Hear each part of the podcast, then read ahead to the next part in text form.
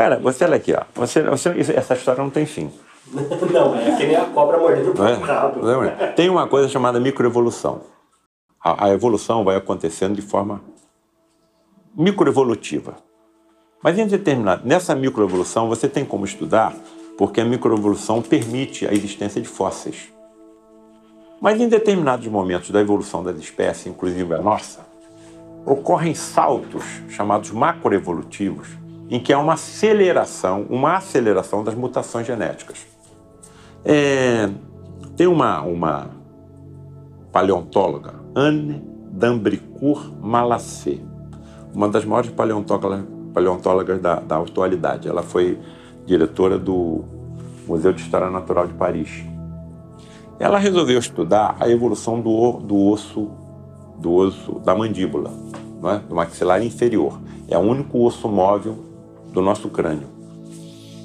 Bom, para ela estudar a evolução fóssil do maxilar inferior, ela tinha que pegar os fósseis dos crânios dos hominídeos, dos pré-humanos, e girar de cabeça para baixo.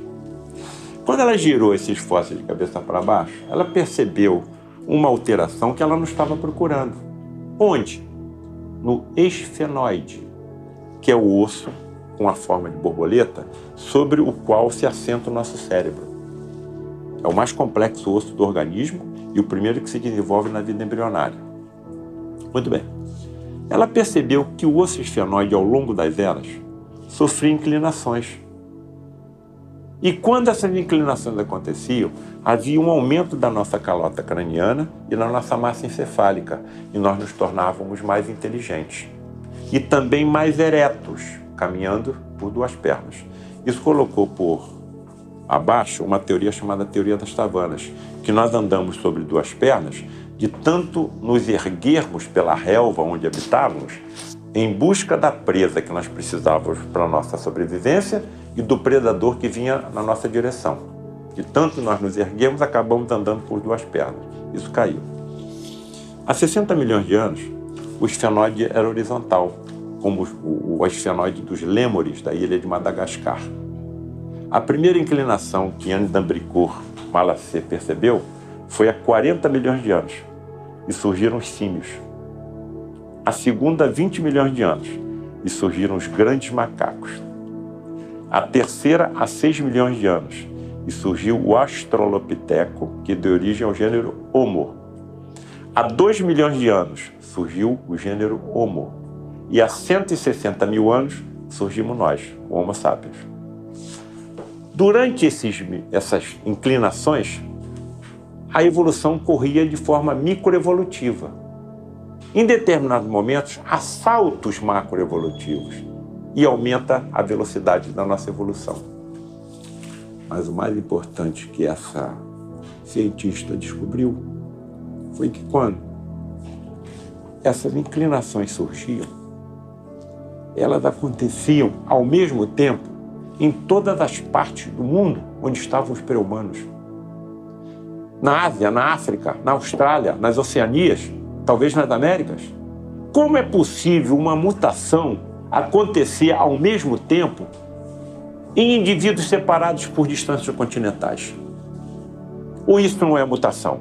Isso está dentro de um planejamento inteligente, que está nos acompanhando há 3 bilhões e 500 milhões de anos, que é o tempo do, da existência da vida no planeta Terra. Você está entendendo? Quando você começa a ter consciência de tudo isso, e você começa a ter consciência também da espiritualidade que nos rodeia, do que somos, de onde viemos, para onde estamos indo, então não existe acaso. E ainda vou mais. Estudos feitos por cirurgiões maxilobucofaciais estão percebendo alterações de arcadas dentárias de crianças americanas e japonesas que estão prenunciando uma nova inclinação. Isso está de acordo com o quê?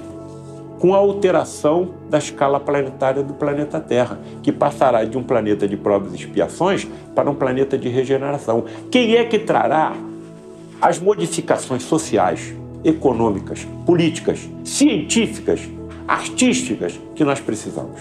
Somos nós? Claro que não.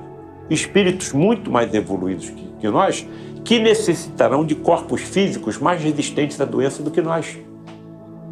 A própria ciência está dizendo que a nossa, a nossa evolução não parou.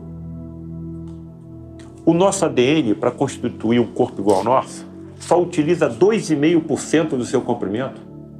Então, para que os outros 98,5%? A ciência está dizendo que, à medida que nós formos evoluindo, trechos maiores do ADN serão, serão utilizados na confecção de corpos humanos mais perfeitos. Então, o homem do futuro será mais resistente às doenças alérgicas, às doenças infecto-contagiosas, a doenças como câncer, porque o seu sistema imunológico será aperfeiçoado. Isso está absolutamente de acordo com os ensinamentos que os nossos amigos do plano espiritual estão dizendo. Vai haver uma mudança. O planeta vai subir. E outros espíritos chegaram até aqui trazendo as modificações que vocês precisam. Uma das vertentes científicas, olha só que coisa curiosa, diz que a capacidade de inteligência nossa é proporcional ao número de neurônios que nós possuímos. Então, quanto maior o número de neurônios, maior vai ser o seu cérebro. Aí estaria de acordo com as inclinações. Não, não é isso. A qualidade do neurônio é que vai se modificar e não a quantidade. O espírito mais inteligente que viu a Terra foi Jesus. A cabeça dele era maior que a nossa. Você está percebendo a importância da aproximação entre as religiões e as ciências?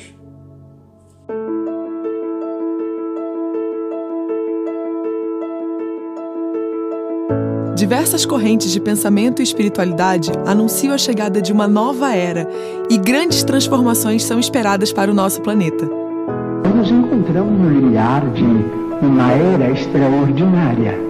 Se nos mostrarmos capacitados coletivamente a recebê-la com a dignidade devida. Mas o que cada um de nós tem feito para que essa realidade de fato se concretize?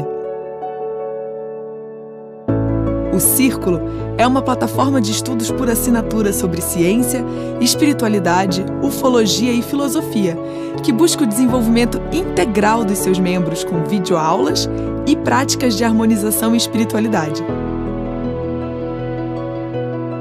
É um movimento de pessoas em rede, com o objetivo de transformar o planeta a partir da sua própria transformação. Somos uma galera do bem que se reúne em torno de um ideal e ainda investe em causas que acredita. Isso mesmo! Somos uma empresa que direciona 50% do seu faturamento para ações de transformação planetária, simplesmente porque nós entendemos que este é o propósito do nosso trabalho. Uma força extrafísica tem movido pessoas em todo o mundo a se unirem a esta causa conosco. Você também pode fazer parte desse grande movimento. Acesse círculo.posate.com e descubra que o melhor ainda está por vir.